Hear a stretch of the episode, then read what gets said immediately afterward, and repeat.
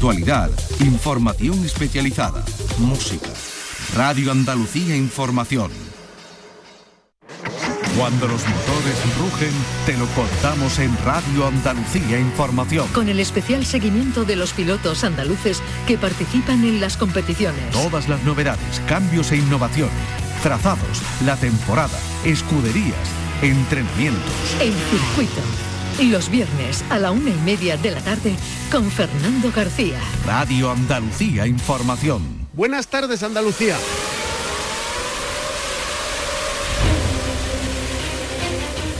Tenemos este fin de semana Fórmula 1, Gran Premio de Singapur. La competición sale de Europa y empieza una gira asiática en la que Verstappen puede proclamarse tricampeón mundial. Podría conseguirlo matemáticamente no este fin de semana en Singapur, sino en el siguiente Gran Premio que se va a disputar en Japón. Verstappen lleva 10 victorias consecutivas, 12 triunfos en total en esta temporada en la que se han disputado 14 grandes premios. Solo no ha ganado en dos carreras, pero en esta ocasión esas dos carreras la ganó su compañero de equipo Sergio Pérez. Verstappen tiene 364 puntos, Sergio Pérez 219, 150 puntos de diferencia entre primer y segundo clasificado. Atención porque Alonso es tercero con 170 puntos y Hamilton le persigue con 164, solo 6 puntos de diferencia entre el español y el británico. Y hay otro duelo en la clasificación entre los dos pilotos de Ferrari. Carlos Sainz tiene 117 puntos, Leclerc, su rival y compañero de equipo, 111. Veremos qué ocurre mañana a partir de las 3 de la tarde las sesiones de clasificación. El domingo a las 2 de la tarde la carrera de este Gran Premio de Singapur. Vettel es el piloto que más victorias ha conseguido en este trazado. Checo Pérez ganó el año pasado. Vettel tiene cinco victorias en este circuito que, por cierto, sufre para este fin de semana alguna modificación en su trazado. Enseguida se lo contamos. El motor de Andalucía. Tenemos aquí en nuestra tierra, hablando de automovilismo, Campeonato de Andalucía de cronometrada. Mañana, a partir de las 3 de la tarde, en Pueblos de Moclín, en Granada, se va a disputar una manga de entrenos y a partir de ahí tres mangas de carrera las motos. Y hablaremos también de motociclismo. No tenemos competición este fin de semana. Venimos del Gran Premio de Misano en Italia. Bagnaia lidera la clasificación en MotoGP, la categoría reina, con 283 puntos, dominio de las Ducati. Acosta, el murciano, es el que lidera la clasificación en la categoría intermedia en Moto 2. Vigésimo tercero es el andaluz de Conil, Marco Ramírez, con cuatro puntos en su casillero. Y en Moto 3 lidera Daniel Holgado, tiene 161 puntos. Octavo es el andaluz José Antonio Rueda, décimo otro andaluz de Sevilla, David Muñoz. Enseguida analizamos qué supone para los equipos este viaje a la India, que se disputa no este fin de semana, el que viene, una de las novedades de la temporada del motociclismo este año. Saludaremos a Álvaro Molina, piloto andaluz, uno de los más laureados del mundo de las dos ruedas. El circuito con Fernando García. Arrancamos. En la realización están Álvaro Gutiérrez y Pepe Rosales. Esta es nuestra dirección de correo electrónico. elcircuito@rtva.es.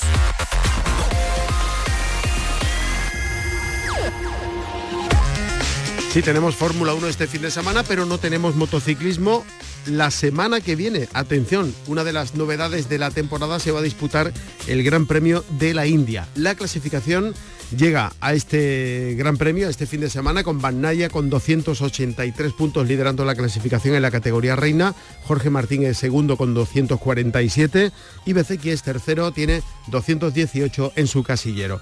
En Moto 2, la categoría intermedia, Acosta lidera con 211, Tony Arbolino es tercero con 177. Aparece en la posición número 23 el andaluz de Conil Marco Ramírez con 4 puntos en su casillero. Y en Moto 3, la categoría pequeñita, Daniel Holgado 161 puntos, Ayumu Sasaki segundo con 157, todo muy apretado aquí porque aparece tercero Jaume Masia con 149. Octavo en la clasificación es el andaluz José Antonio Rueda, décimo otro andaluz, David Muñoz. Como decimos, este fin de semana no hay gran premio, el que viene se disputa el Gran Premio de la India, la gran novedad en lo que se refiere a escenarios en esta temporada de motociclismo. Y haciendo las maletas está ya uno de los andaluces más laureados en el mundo de las dos ruedas, que mañana sale para la India. Hablamos del granadino Álvaro Molina. Álvaro, buenas tardes. Buenas tardes, Fernando. ¿Has echado un vistazo a cómo es el circuito de la India? Sí, eh, pues el circuito de India es mm, de momento una incógnita, pero por lo que se ve en el trazado y por la longitud de la recta principal y demás, parece una pista bastante mixta, ¿no? Donde hay zonas parecidas a las del circuito de Austria, largas rectas con un ángulo bastante cerrado al final y luego una aceleración. Y luego hay algunas partes también que son fluidas, ¿no? Es un circuito bastante peculiar. De todas formas, hasta que no estemos allí veamos si hay pues grandes altibajos, cómo están peraltadas las curvas, etcétera, pues la verdad es que no hay, no hay muchos datos, aparte es un circuito de, nueva construcción. Bueno, estás preparando ya las, las, maletas para irte para la India. ¿Cómo es el viaje? Tengo entendido que sales mañana desde, desde Granada. ¿Hacia dónde vas? ¿Cuándo llegas? ¿Cómo, ¿Cómo lo haces? Pues mira, el viaje es bastante largo, ¿no? Porque no ya la distancia en horas que tiene el vuelo, que hay algunos directos desde Centro Europa o incluso desde Madrid, pero para los que vivimos aquí en el sur, pues bueno, tenemos que hacer un primer vuelo a uno de esos aeropuertos. De ahí iremos probablemente o bien a Roma o bien a Inglaterra, donde cogeremos un vuelo que va directo a Delhi. Y desde allí, pues luego hasta el circuito hay también que hacer bastantes viajes cortos, ¿no? Una vez que llegas allí, pues una, es un circuito que tiene bastantes peculiaridades, pues porque, bueno, eh, su climatología, las enfermedades que hay allí, la preparación del Gran Premio es bastante rara y bastante intensa, desde vacunas específicas hasta eh, otro tipo de medicamentos que tienes que tomar, luego prepararte para, para lo que se llama TD o Traveler's Diarrhea, que básicamente es la diarrea del, viajero, ¿no?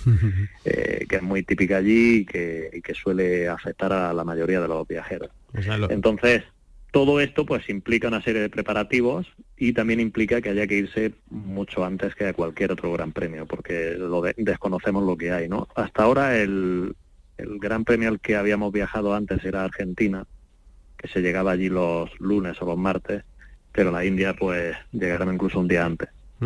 Eh, cuando llegues al circuito, lo primero localizar los servicios, ¿no? Además de la pista y los boxes y todo eso.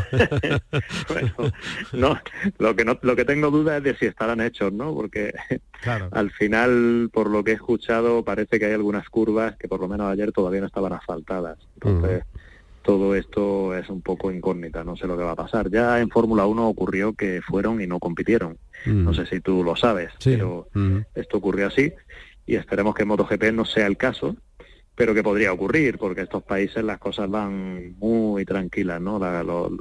todo lo que son los trámites van bastante tranquilos. Luego hay otras peculiaridades, otras cosas bastante raras que jamás había escuchado, como por ejemplo que los, a los pilotos les quieren cobrar una parte en modo de impuestos por la competición que van a hacer allí. Es decir, quieren, quieren eh, o hay alguien que, que, está intentando pues que puedan cobrar unos impuestos en base al dinero que obtengan como beneficio por su trabajo los pilotos en ese, en ese circuito. En fin, incongruencias de todo tipo que yo creo que ahora mismo también hay más rumores que otra cosa. Bueno, ya nos contarás a ver cómo va la experiencia en la, en la India, porque el viaje de vuelta debe ser más o menos similar al de ida, ¿no? No, porque el de vuelta no es directo. Después de India salimos corriendo para Japón al día siguiente. Ah, vale. Sí, sí, es verdad. Entonces el vuelo desde Japón es muchísimo más largo ese sí que es verdad que está bastante más lejos y bueno, es, una odisea porque te tira más de 30 horas en los aviones. O sea que te, que te vas mañana sábado y no sabemos cuándo vuelves. Sí, bueno, sí se sabe. Después de la carrera de Japón, básicamente a primeros de, octubre. Bueno, qué lejos está el Japón, ¿no? Como decían los no me pises. Efectivamente, el Japón. ¿Qué el Japón? ¿Qué el Japón? Pero nada como Australia, ¿eh? ya te digo que Australia es, pues eso, las antípodas, ¿no? Justo enfrente al otro lado del mundo. Qué bien. Bueno, eh, ¿cómo ha vuelto la competición? Que no hablábamos desde antes del parón de agosto. ¿Cómo ha vuelto la, competición después de las vacaciones? ¿Qué, te llama la atención? Me llama la atención bastante pues el devenir de, de, los cambios que hay cara al año siguiente, que está siendo bastante intensivo. No, no recuerdo otro año con tantos cambios y tantas novedades, empezando por la noticia de que Mar Márquez compra el equipo Gresini, que correrá allí con Ducati para pasar posteriormente en el año 25 a KTM y acabando por los cambios de movimiento que está viendo en las dos categorías menores, ¿no? En Moto 2 y en Moto 3 hay bastante movimiento, hay bueno, pues un histórico como es Pons que deja el hmm. mundial, abandona abandona el mundial y le pasa el testigo a otro equipo que ya está ahí en el mundial, que es el equipo MT. Es decir, ellos se quedan con el equipo, incluso con uno de los dos pilotos.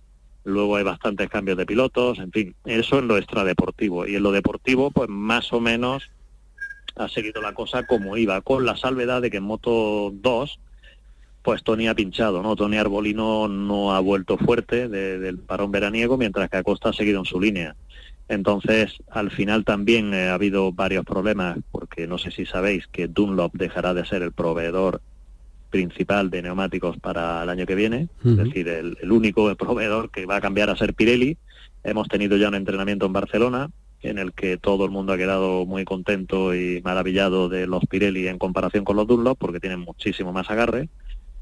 Y esto está generando otros problemas, pues porque claro, el, proveedor actual Dunlop, pues ha habido una carrera, por ejemplo, en Barcelona en Moto 3, sé que ha habido estragos, y en Moto 2, pues a nosotros, por ejemplo, la carrera de Barcelona que es la carrera que históricamente mejor se le ha dado a nuestro piloto, a Boben Snyder, pues se fue por el retrete porque Dunlop trajo unos neumáticos de hacía dos o tres años mucho más duros, sin grip, y esto a un piloto como él, que es muy alto y el más pesado y más alto de la parrilla, le afecta mucho más que a los demás. Entonces, bueno, al final, eh, este tipo de problemas que son extradeportivos también afectan bastante, ¿no? Pues claro, un neumático que está hecho desde primero de 2021, que lleva dando vueltas por el mundo en un contenedor, ni se sabe los meses, estos son cambios de temperatura, esto afecta a la química de la goma, se vuelve mucho más dura, agarra peor, etcétera, ¿no? Es cierto que a la mayoría de pilotos les tocó también algún neumático de estos de 2021, pero también es verdad que no a todos les tocó el mismo número de neumáticos más antiguos y peores. Por ejemplo, bueno, esto va por lote y semana, ¿vale? Cada neumático tiene su identificación, su matrícula. Y aunque casi todos o todos, según tengo entendido, tenían algún neumático de 2021, de estos antiguos, había otros había muchos equipos pues que teníamos muchos más neumáticos de estos, que no era solo uno, ¿no? Entonces, esto si te toca así, evidentemente te destroza el fin de semana porque no puedes poner la moto a punto para un neumático de repente, ¿no? Que te dan en la quali, en, el entrenamiento clasificatorio ya para carrera. ¿Y eso lo sabes con antelación o, te das cuenta cuando ya subes a la moto? No, eso lo sabes el miércoles jueves, sabes lo que te van a dar en cuanto a fecha, pero tú lo que no sabes es cuál es el malo. y cómo es el comportamiento, ¿no? Claro, entonces cuando pruebas el viernes por la mañana te viene la primera dosis de terror que dices, Dios mío, ¿esto qué? Vamos patinando como si estuviéramos en hielo. cuando pruebas el segundo y va un poquito mejor, pero no va bien, pues ya te lleva las manos a la cabeza y cuando ya pruebas el sábado el que va bien, que era la clasificatoria directamente, pues te quedas con una mano adelante y otra atrás porque dices, vale, ¿ahora qué? O sea, el piloto tiene 15 minutos para clasificar, en esos 15 minutos evidentemente no hay tiempo de parar en boxes a cambiar los reglajes de la moto y eh, lo que has estado trabajando todo el fin de semana es para neumáticos que no tienen agarre, ¿no? Entonces esto evidentemente es un problemón increíble, ¿no? Hay gente evidentemente que, que, le ha ido mejor, porque también la suerte en eso influye, pero básicamente lo que más influye es el allocation que se llama, que es, bueno, la, el, el número de neumáticos y el tipo de neumáticos que te dan que te asigna Dunlop. Además ahí no puedes hacer nada, no es algo que tú puedas elegir. Eso te dan y ese es redondo y negro para ti para siempre, ¿no? Te lo, gastas y ya está, ¿no? en, cuanto a la clasificación, en, en MotoGP mm, hay opciones ahí para Jorge, Jorge Martín. Sí, lo está haciendo muy bien, pero no se nos olvide que las pistas con mucho agarre y que son pues, de su estilo de conducción, donde él se amolda mal, lo ha hecho siempre muy bien, pero también te recuerdo que en Austria era una de esas pistas donde él lo podía haber hecho muy bien y la verdad es que se equivocó bastante, ¿no? Entonces esperemos que, que, sea que siga brillando como lo ha hecho en Misano, es un fuera de serie y todos lo sabemos. Y yo pues qué voy a decir, deseo lo mejor, ¿no? Eh, también estamos viendo que de vez en cuando Alex Márquez también lo hace bien. En fin, tenemos en MotoGP bastante buena representación, pero lo que está también muy claro es que Ducati domina con mano de hierro que ya los demás fabricantes creo que han tirado la toalla, ya tienen puesta la vista en años posteriores, como pasa en Fórmula 1, ¿no? Donde desde tiempo de Fernando Alonso cuando ganó su primer mundial fue también en parte gracias a que el año anterior decidieron parar la evolución del coche de ese año y centrarse en el del año siguiente. Yo creo que en esa línea es la que están los fabricantes japoneses, sobre todo Honda Yamaha. ¿no? Y en Moto 2, como tú decías, eh, se ha venido abajo Arbolino y eso facilita eh, el campeonato para Costa. Relativamente, ¿no? Porque a lo mejor se recupera Arbolino, ¿no? bueno, se puede recuperar, pero ya la, ventaja en punto y la ventaja psicológica que le lleva hmm. eh, es tremenda, ¿no? De hecho, Arbolino ha tirado la toalla en su intento de pasar GPS, que más en Moto 2. Esto ya es un indicador bastante claro, ¿no? De lo que hay por detrás, mientras que Pedro Acosta está claro que se va a, a, MotoGP. Eso no quiere decir que Arbolino no pueda ganar el Mundial. Si él empieza ahora a ganar carreras sin cortar ni una, evidentemente puede ganar el Mundial pero a mí esto ya me deja muy muy claro que hay un problema eh, en su rendimiento que mm, cuando coge un bache y dura tanto, porque Acosta también los ha tenido, por ejemplo en Argentina en agua, pero puso remedio rápido, ¿no? Se fue a entrenar en agua varios días hasta que consiguió ser rápido en agua y cuando hubo ha habido otros entrenamientos, lo que ha quedado incluso primero con el suelo mojado, ¿no? Eh, esto te indica, pues, que la fortaleza que tiene Acosta es mm, bastante superior a la de Tony Arbolino. Eso, por lo menos para mí, está muy claro. Debutar en, en, Moto 3 y ser campeón del mundo, llegar a Moto 2 y ser campeón del mundo, y eso es casi irrepetible, ¿no? Bueno, está a la altura de muy pocos. Eh, fijaos que de momento no hay muchos pilotos que lo hayan conseguido. Y menos con la solvencia que lo está haciendo Acosta. Por eso se lo rifan los fabricantes, ¿no? No es casualidad, ¿no? Para mí él junto con... Hay solamente pilotos fuertes mentalmente, que luego aparte también tiene una ventaja tremenda. No solo es el talento que tiene, que lo tiene, sino que es una persona que trabaja bastante duro, ¿no? Entonces, claro, se une todo. En cambio, otros pilotos llegan a estar ahí delante solamente a base de trabajo, ya lo hemos hablado otras veces.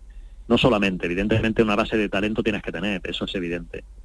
Pero hay otros muchísimos que tienen igual o más talento y que se quedan atrás, ¿no? Porque no, no trabajan lo mismo. Entonces, bueno, cuando coinciden en un, en un mismo piloto estas dos características, eh, evidentemente pues se forma un campeón que es difícil de batir. Esto lo hemos visto la última vez en Mar Márquez. Y en, en Moto 2, en la categoría intermedia, Marco Ramírez, eh, con ese cambio de, de moto, parece que las cosas un poco mejor, ¿no? Hombre, claro, directamente ya ha resuelto uno de los mayores problemas, ¿no? Ha vuelto al equipo en el que él estuvo, el American Racing, que es un equipo que tiene muchos medios y que yo estoy seguro de que le va a ir mejor que, que con la Forward, ¿no? Mm. Que no digo que la Forward eh, dentro de X pueda ser la moto a batir, pero de momento y mientras no se demuestre lo contrario, Alex es de largo el fabricante que, tiene la mejor moto. Para el campeonato en general, eh, la Bosco Oscuro o Speed Up va muy bien en algunas pistas, están ganando algunas carreras, pero Forward está en otra dimensión, ¿no? No se acercan ni al podio ni a los cinco primeros. Y bueno, casi siempre no se acercan ni a los puntos, ¿no? O sea, al final puntuar es un éxito y eso evidentemente, pues es muy diferente a Cales que copa siempre las primeras posiciones. ¿no? Y por terminar ya en Moto 3, eh, con José Antonio Rueda lo llevamos octavo en la clasificación general y David Muñoz décimo. Eh, también muy destacable ¿no? el papel de, los dos sevillanos en, en el Mundial. Muchísimos. A mí me gusta mucho cómo lo están haciendo. Creo que se esperaba o la gente esperaba algo más de David en su segunda temporada y tal, pero bueno, esto no es fácil, es algo bastante difícil y sé que le, bueno también ha tenido que superar o está intentando superar varios problemas que, todo todo afecta. Y luego, por otro lado, eh, José Antonio, pues yo creo que lo está haciendo fantástico, ¿no? Está aprendiendo muy rápido. En los circuitos donde ha tenido una experiencia previa ha conseguido mejores resultados y va construyendo en su línea. José Antonio es un piloto que sabe ser paciente, que sabe construir y que cuando llega a un cierto nivel pues lo mantiene, que eso es lo bueno que tiene, ¿no? Es un piloto pues que es muy consistente, ¿no? A mí me gusta muchísimo, ya lo sabéis, y yo creo que, seguirá mejorando y seguirá creciendo. Bueno, para terminar, lo que te deseo es que tengas buen viaje, ¿no?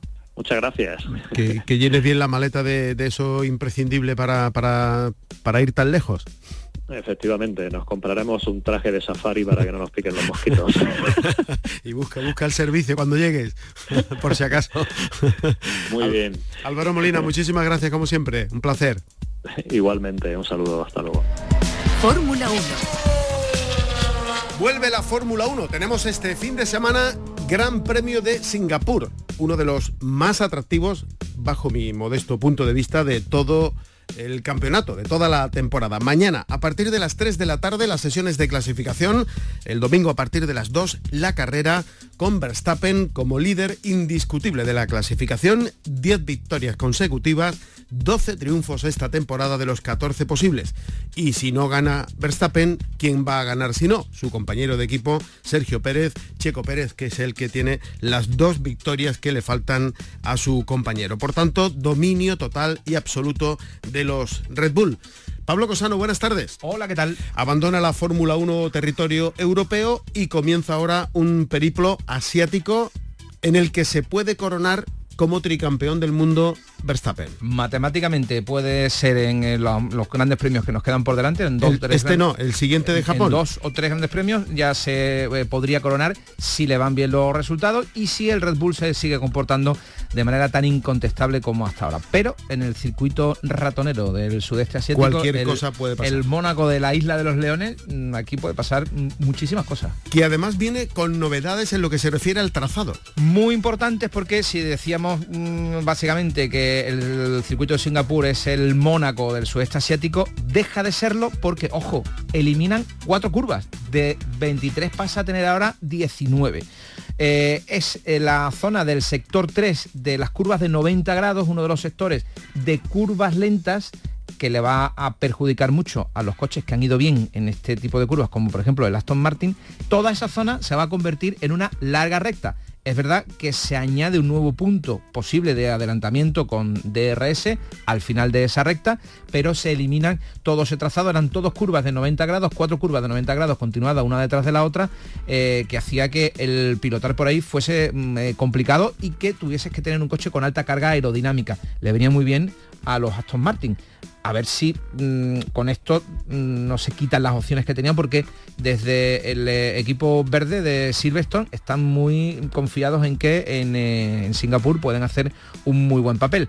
Lo que se elimina, ojo, fíjate qué casualidad, es la zona eh, portuaria donde se pasaba por debajo de una grada, luego se volvía a meter por un túnel debajo de la misma grada, ya cogían la recta trasera de meta que es donde fue el Crashgate, el, mm. famoso choque, ya según la eh, autoridad judicial deportiva, provocado de, en el Piquet para beneficiar a Alonso. Eso supuso la expulsión de la Fórmula 1 de Flavio Villatore, la del propio Nelsinho Piquet, y como no se demostró que Alonso estuviese eh, detrás de todo eso, que, Alonso supiese que lo iban a hacer. Vamos, de hecho, lo que se decidió al final es que fue una decisión del equipo, del jefe de equipo, sin comunicárselo al propio Alonso para beneficiarlo. De hecho, fue la creo que fue la última victoria que tiene Alonso en la Fórmula 1, la de Singapur 2008.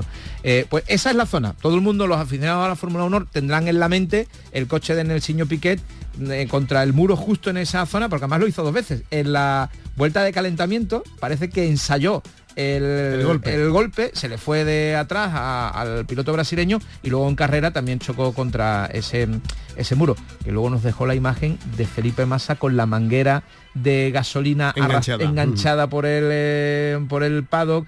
Eh, incendiando el Ferrari de Kimi Raikkonen. Qué curioso. Fue una carrera interesante. Bueno, pues esa zona ya no, existe, eh, va a ser una larga recta en la que, bueno, veremos, ojo, hasta 20 segundos menos podría tener 20 eh, segundos, es que es mucho, ¿eh?